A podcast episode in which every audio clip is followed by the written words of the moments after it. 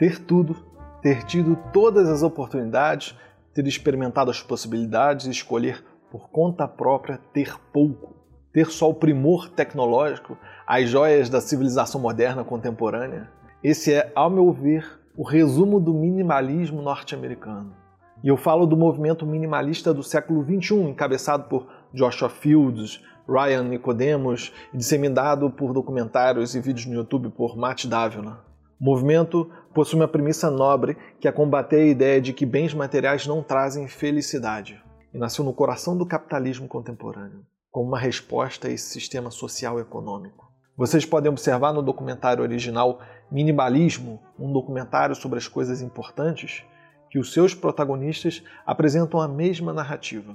Foram consumidos por uma vida de sucesso financeiro até perceberem que o dinheiro e coisas não trazem felicidade, escolhendo então seguir uma vida dita minimalista.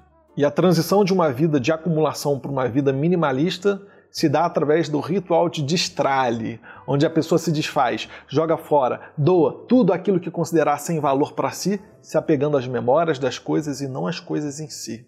Para alguém que já teve tudo, já experimentou de quase tudo, acho que o desejo de ter mais pode ser descartado com maior facilidade.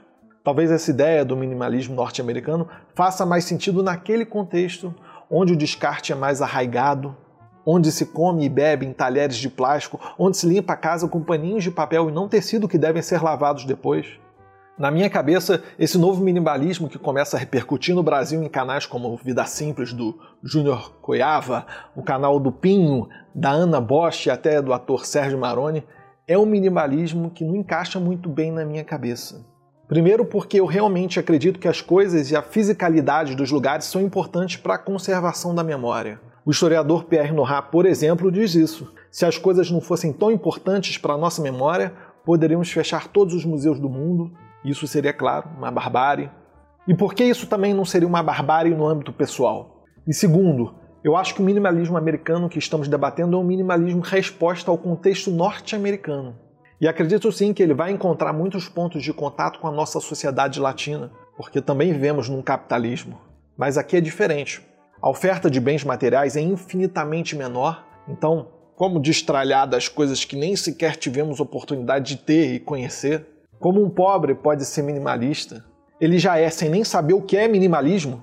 Porque na minha cabeça é plausível falar que a classe média brasileira é pobre se comparada à norte-americana. O destralhe para nós será certamente muito mais doloroso, porque a importância que a gente vai dar às coisas vai ser sempre maior, porque a gente tem menos. Concordam? Mas cabe, no fim, agora, destacar que eu falo desse minimalismo por gostar da premissa do movimento, mesmo com algumas reflexões e questionamentos como esses. E algo positivo dos minimalistas brasileiros que propagam essa palavra no YouTube é que todos falam de uma forma moderada, adotando sempre um discurso equilibrado, longe do radicalismo. Defendem um minimalismo aplicado sutilmente em cada indivíduo e considerando as suas particularidades. Mas eu faço aqui esse desafio de reflexão. O que seria o minimalismo à moda brasileira? Como seria a antropofagia desse movimento norte-americano para terras tupiniquins? Bom, eu me despeço aqui, eu em busca de um minimalismo possível para mim, e pergunto para você: como seria o minimalismo adaptado ao nosso contexto brasileiro? Enxerga muitas diferenças ou não? Comenta aqui embaixo para a gente continuar o debate e até a próxima. Bom, se você não conhece o movimento, eu vou deixar o nome aqui de todos esses youtubers brasileiros que é, de, propagam essa palavra. E aí depois você pode me dizer aqui se você enxerga diferenças ou não nesse exercício de reflexão. E comenta aqui embaixo para a gente continuar o debate. Até a próxima.